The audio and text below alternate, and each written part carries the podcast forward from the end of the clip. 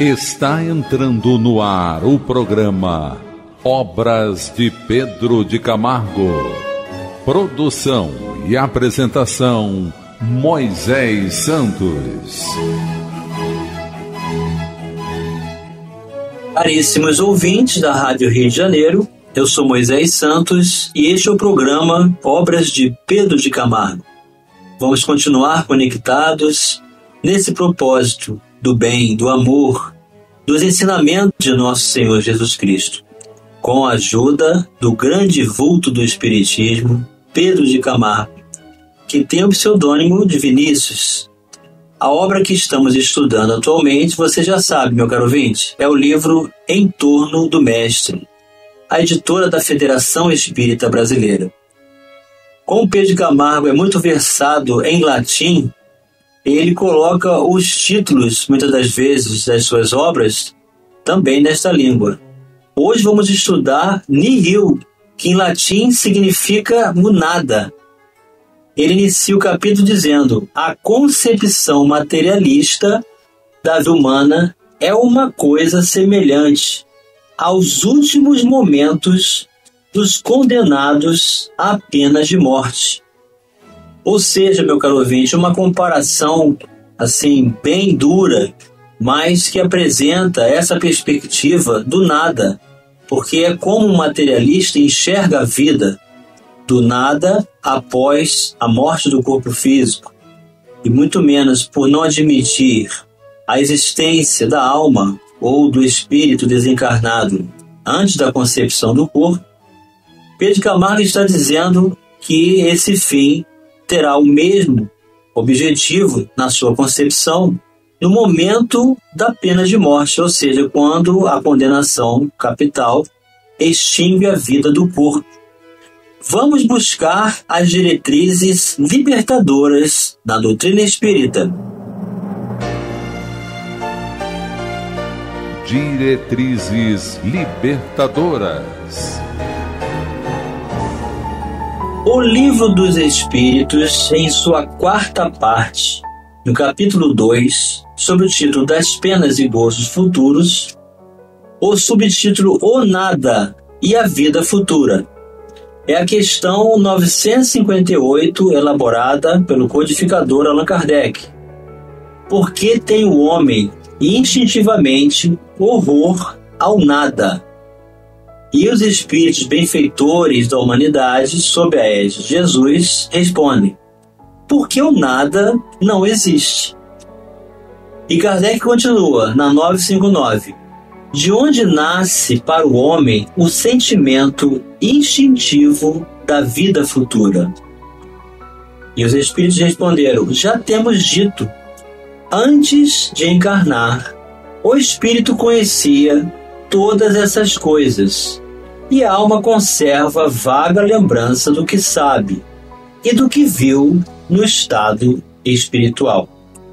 Então já foram tantas vezes, meu caro ouvinte, que nós já encarnamos, já desencarnamos, já voltamos a reencarnar, já temos tanto contato com o mundo espiritual e o mundo físico tantas vezes, que já temos por instinto essa lembrança da existência da vida futura, ou seja, da continuidade da vida em espírito. E vem o comentário de acréscimo de Allan Kardec. Em todos os tempos, o homem se preocupou com seu futuro, para lá do túmulo.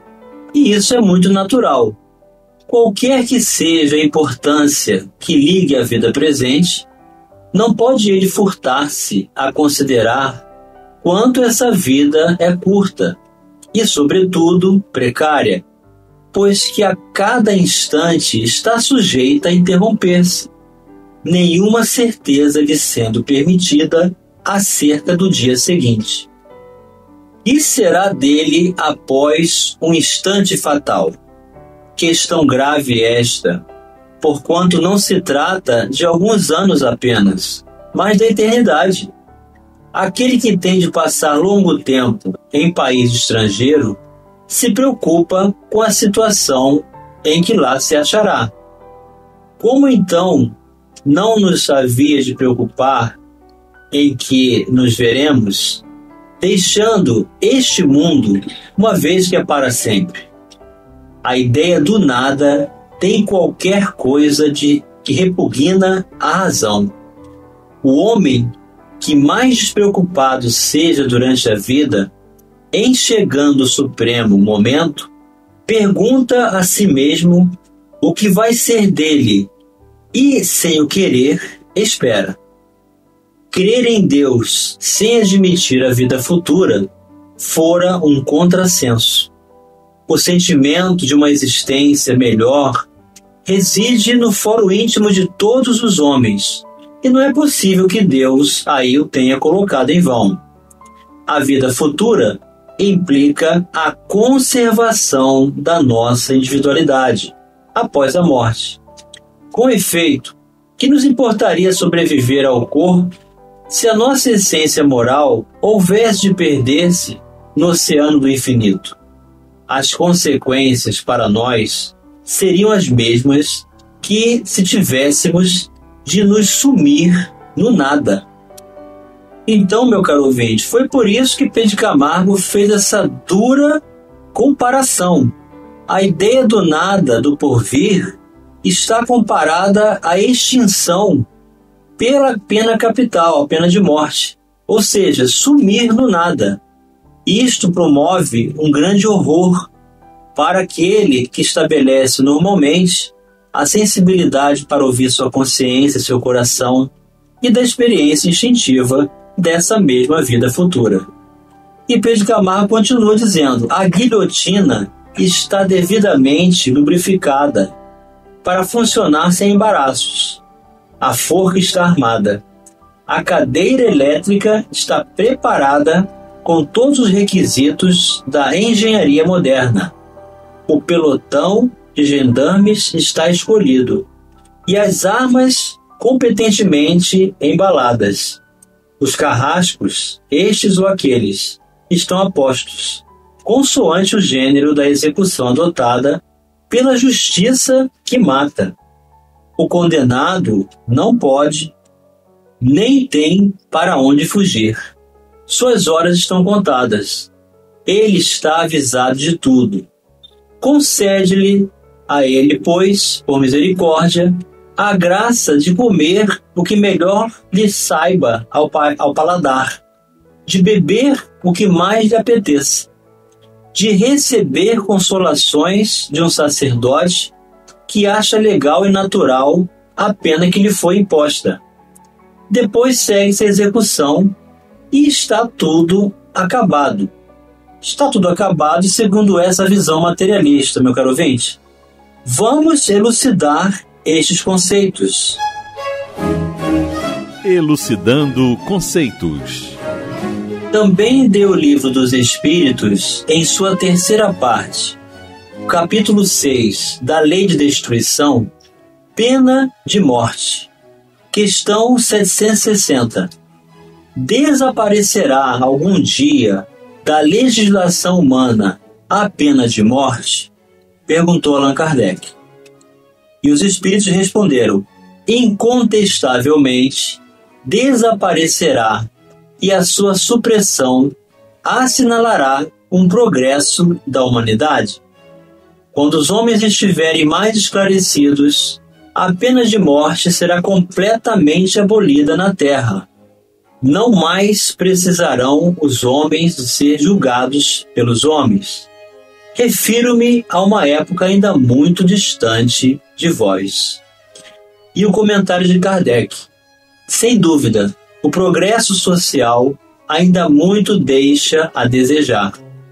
Mas seria injusto para com a sociedade moderna quem não visse um progresso nas restrições postas à pena de morte, no seio dos povos mais adiantados. E a natureza dos crimes, a que a sua aplicação se acha limitada. Se compararmos as garantias de que entre esses mesmos povos a justiça procura cercar o acusado, a humanidade de que usa para com ele, mesmo quando reconhece culpado, com o que se praticava em tempos que ainda não vão muito longe, não poderemos negar o avanço do gênero humano na senda do progresso.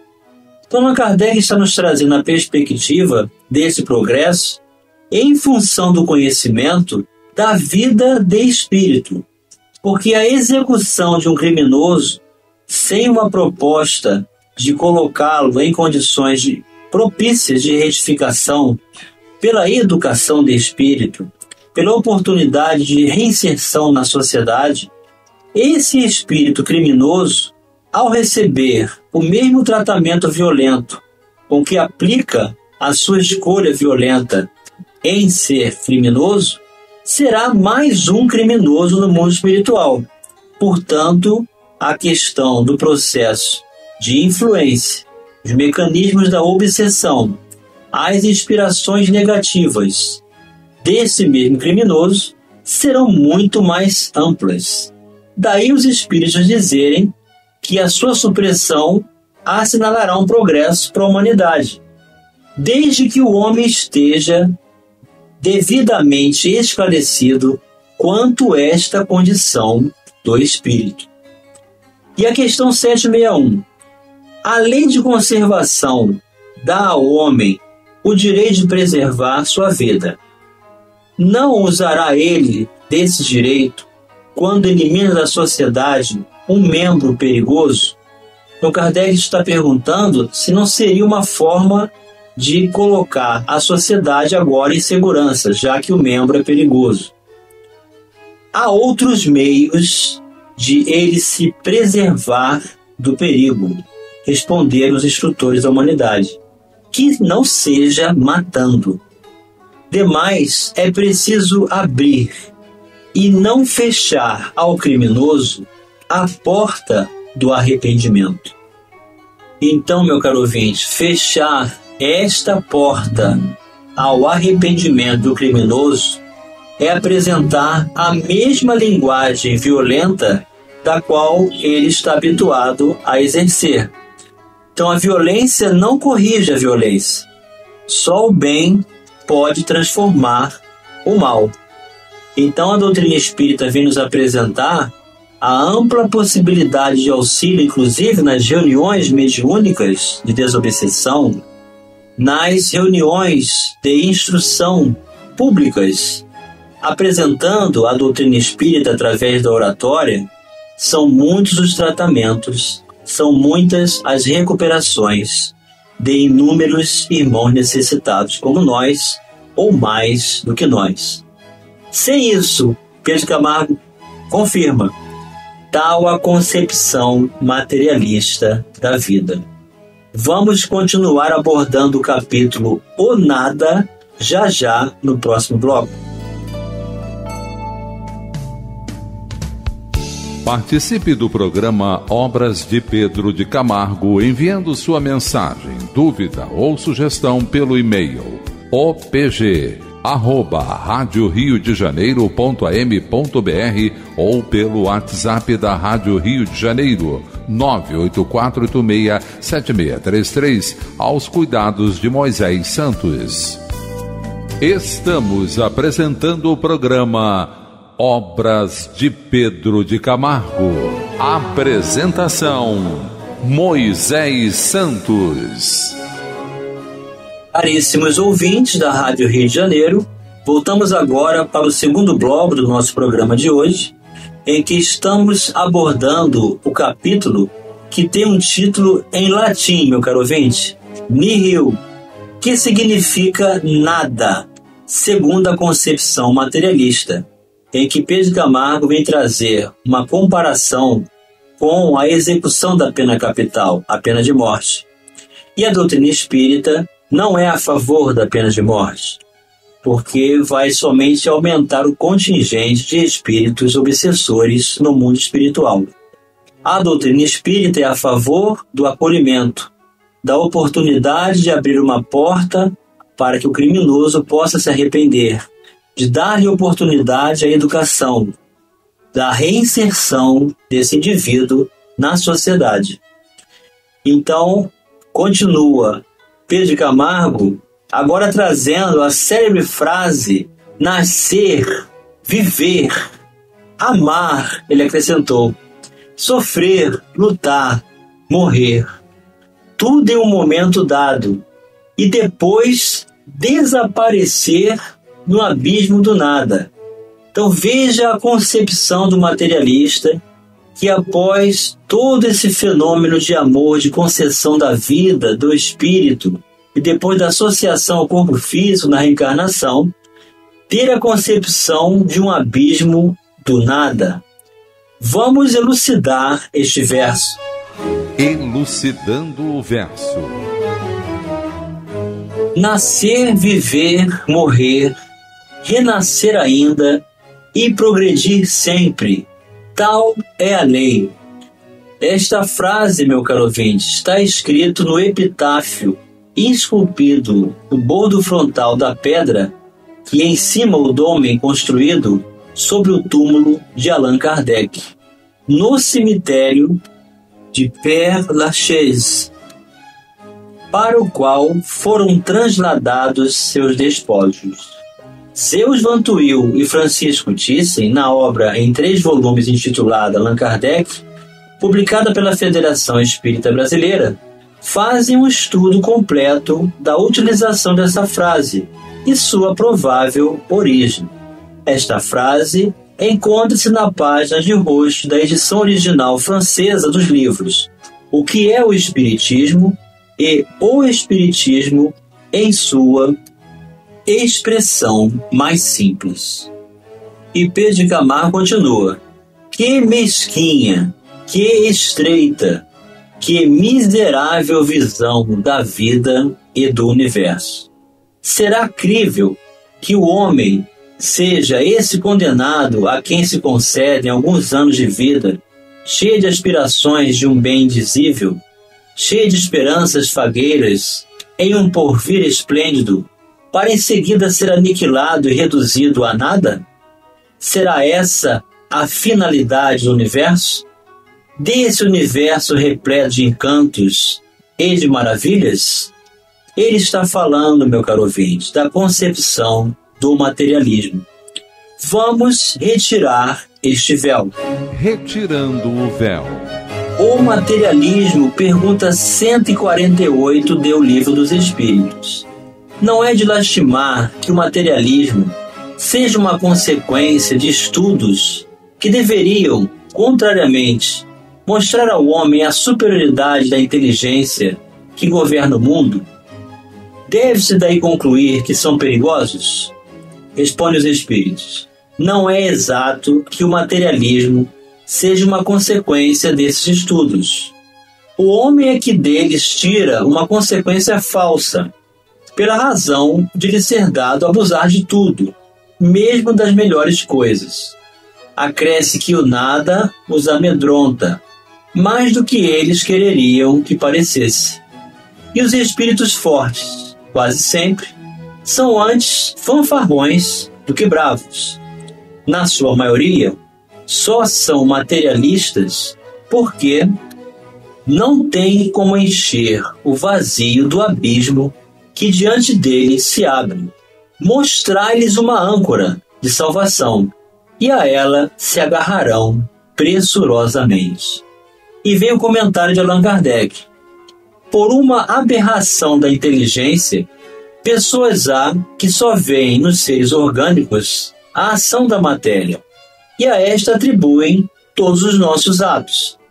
No corpo humano apenas veem a máquina elétrica, somente pelo funcionamento dos órgãos, estudar o mecanismo da vida, cuja repetida extinção observaram, por efeito da ruptura de um fio, e nada mais enxergaram além desse fio. Procuraram saber se alguma coisa restava, e como nada acharam senão matéria, que se tornara inerte, como não viram a alma escapar-se, como não a puderam apanhar, concluíram que tudo se continha nas propriedades da matéria e que, portanto, a morte se seguia à aniquilação do pensamento. Triste consequência, se fora real, porque estão o bem e o mal nada significariam. O homem teria razão para só pensar em si e para colocar acima de tudo a satisfação de seus apetites materiais.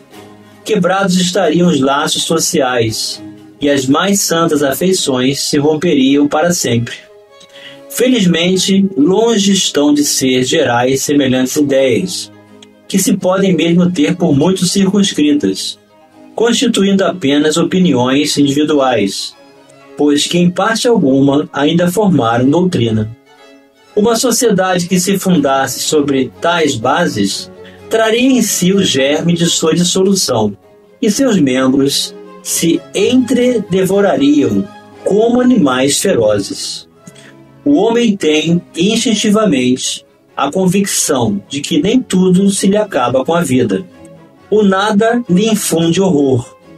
É em vão que se obstina contra a ideia da vida futura. Ao soar o momento supremo, poucos são os que não inquirem do que vai ser deles, porque a ideia de deixar a vida para sempre algo oferece de pungente. Quem, de fato, poderia encarar com indiferença uma separação absoluta, eterna, de tudo que foi objeto de seu amor?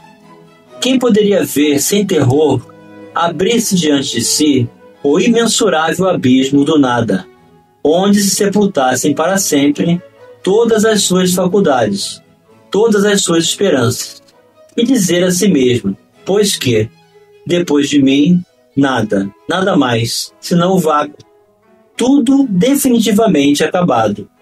Mais alguns dias e a minha lembrança se terá apagado da memória dos que me sobreviverem. Nenhum vestígio, dentro em pouco, restará da minha passagem pela terra. Até mesmo o bem que fiz será esquecido pelos ingratos a quem beneficiei. E nada para compensar tudo isso, nenhuma outra perspectiva, além da do meu corpo roído pelos vermes. Não tem este quadro alguma coisa de horrível, de glacial? A religião ensina que não pode ser assim, e a razão não o confirma.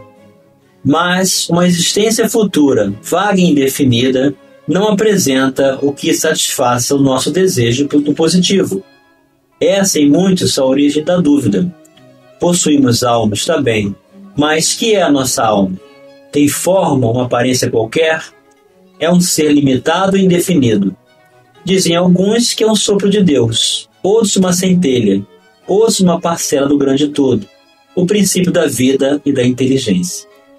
E Pedro de Camargo conclui, meu caro ouvinte, Será esse o desfecho fatal de todas as lutas, de todos os grandes e nobres sentimentos, de todas as renúncias, de todos os heroísmos, de todos os sacrifícios, como de todas as maldades, de todas as perfídias?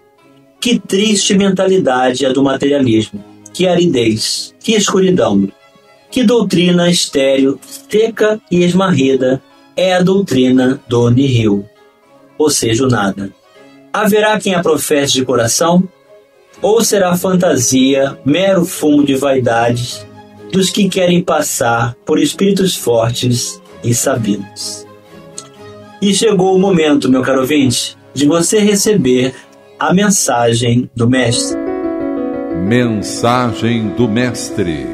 Disse-lhe Jesus: Por que me viste, Tomé? Creste.